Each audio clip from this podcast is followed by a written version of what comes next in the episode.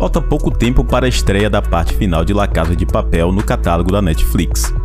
E não só a série terminou com perguntas importantes para serem respondidas antes do fim, como também com acontecimentos chocantes no último capítulo da parte 1. Agora iniciando a contagem regressiva para a continuação, a Netflix lançou um teaser emocionante que, claro, já começou a fazer os fãs se questionarem sobre o que vai acontecer com a gangue de ladrões até o final. O vídeo foi publicado pelo perfil original da série nas redes sociais. E adivinhe quem é a narradora? Com a morte de Tóquio, Úrsula Corberol, surgiram dúvidas sobre quem seria a nova voz de La Casa de Papel. Mas o teaser pode indicar que a personagem vai continuar narrando a história ou ainda corroborar com uma teoria levantada por fãs de que ela não morreu de verdade.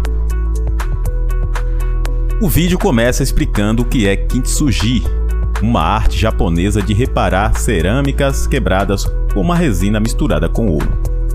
Trata-se de uma tradição milenar e muito simbólica. O remendo do kintsugi valoriza as imperfeições de objetos quebrados ou desgastados pelo tempo, em que as rachaduras exaltam a história vivida e as imperfeições. Em seguida, Tóquio relembra a história da gangue. Dizem que o que não te mata fortalece, mas quão forte te faz o que te mata?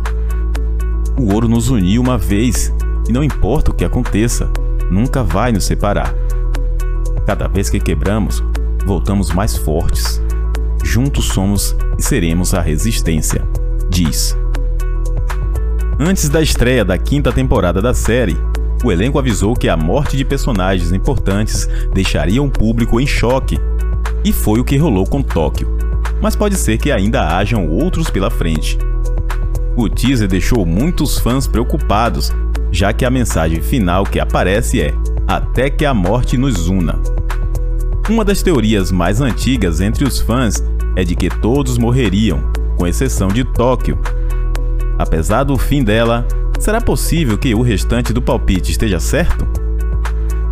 Além disso, a personagem cita o nome de todos os companheiros da gangue, com exceção de Lisboa e Tiziaritunhum, Estocolmo, Estera Sebo e Marcélia Luca Peros, o que também chamou a atenção e alguns fãs acham que esta ausência pode ter revelado quais membros da gangue sairão vivos dessa história.